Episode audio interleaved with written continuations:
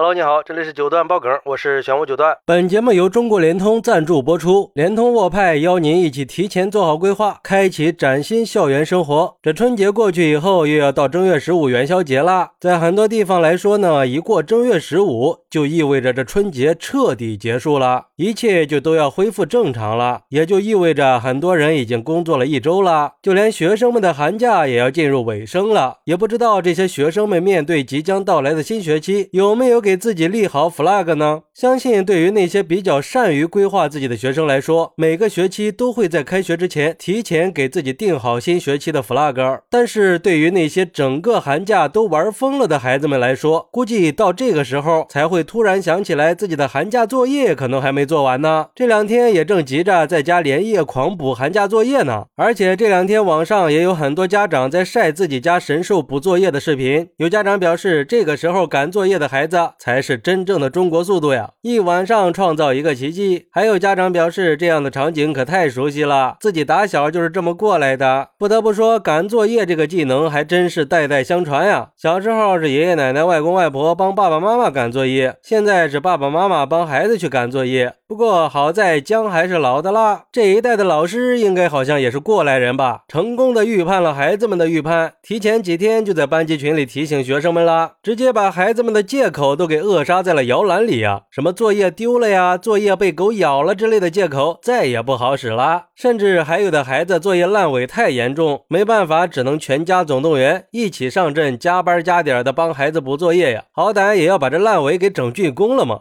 嗨，不得不说呀，每年的寒假作业交付现场，那总是这么全国统一啊！到底是怎么做到的呢？真是寒假玩的时候有多疯，开学之前就有多痛苦啊！关键是下次放假的时候还是一样，就是不改。不过对于这种现象，网友们也是脑洞大开啊！有网友就说了：“知足吧，你们家都只是烂尾，我家是还没开工呢，都不知道开学要怎么办呢。但是又没办法，那还不如想开点大不了开学以后罚站两。”两天呗，等过两天老师开始讲新课了，这寒假作业也就成过眼云烟了。还有网友表示，果然孩子的潜力是无穷的嘛！这平时区区几道题都能在那儿边做边玩，磨磨唧唧的几个小时写不完呀。开学前一天就突然爆发出强大的潜力啊！就这样还立什么新学期的 flag 呀？还是先连夜赶完寒假作业再说吧。要我说，还不如干脆取消寒假作业算了。平时好好学习比什么都强。放假嘛，就应该没有负担的去享受假期。家长如果管不了，也还不如放过自己。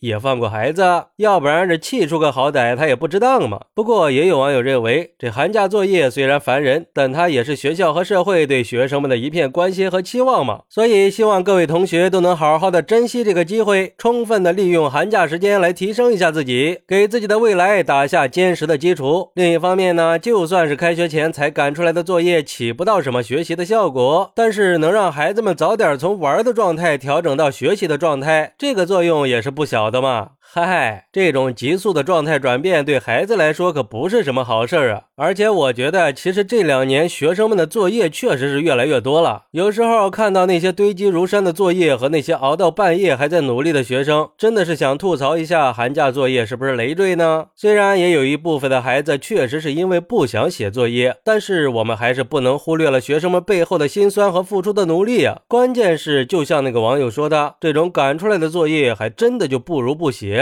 这不是最近成都教育局就设立了一个作业缓交期，要求在开学两周以内，教师不得以学生未完成作业为由不让学生到校，而且还明确了在开学以后的第一周，应该引导学生慢慢的适应从假期到学期的过渡，并且除了高三以外，在开学以后的两周内呢，不能举行各种考试和测试，不能随意的加重学生的课业负担。听了这个就比较合理了嘛，最好下次放假的时候也可以规定一下，少不布。置一点作业，要不然孩子们哪还有精力给新学期制定什么 flag 呀？甚至有很多学生都害怕放假了，因为放假比平时上课还要累，这不就本末倒置了吗？当然，在没办法的情况下，建议家长们还是在开学前一周检查一下孩子们的作业，没做完的也能来得及补上嘛，起码不至于像赶工期一样去赶作业了。同时也能提前调整好孩子的心态，一举两得嘛。这样说不定孩子还真能给自己的新学期立个 flag 呢。好，那在寒假即将结束的时候，你有没有给自己的新学期立好 flag 呢？快来评论区分享一下吧！我在评论区等你。喜欢我的朋友可以点个订阅、加个关注、送个月票，也欢迎订阅收听我的新专辑《庆生新九段传奇》。我们下期再见，拜拜。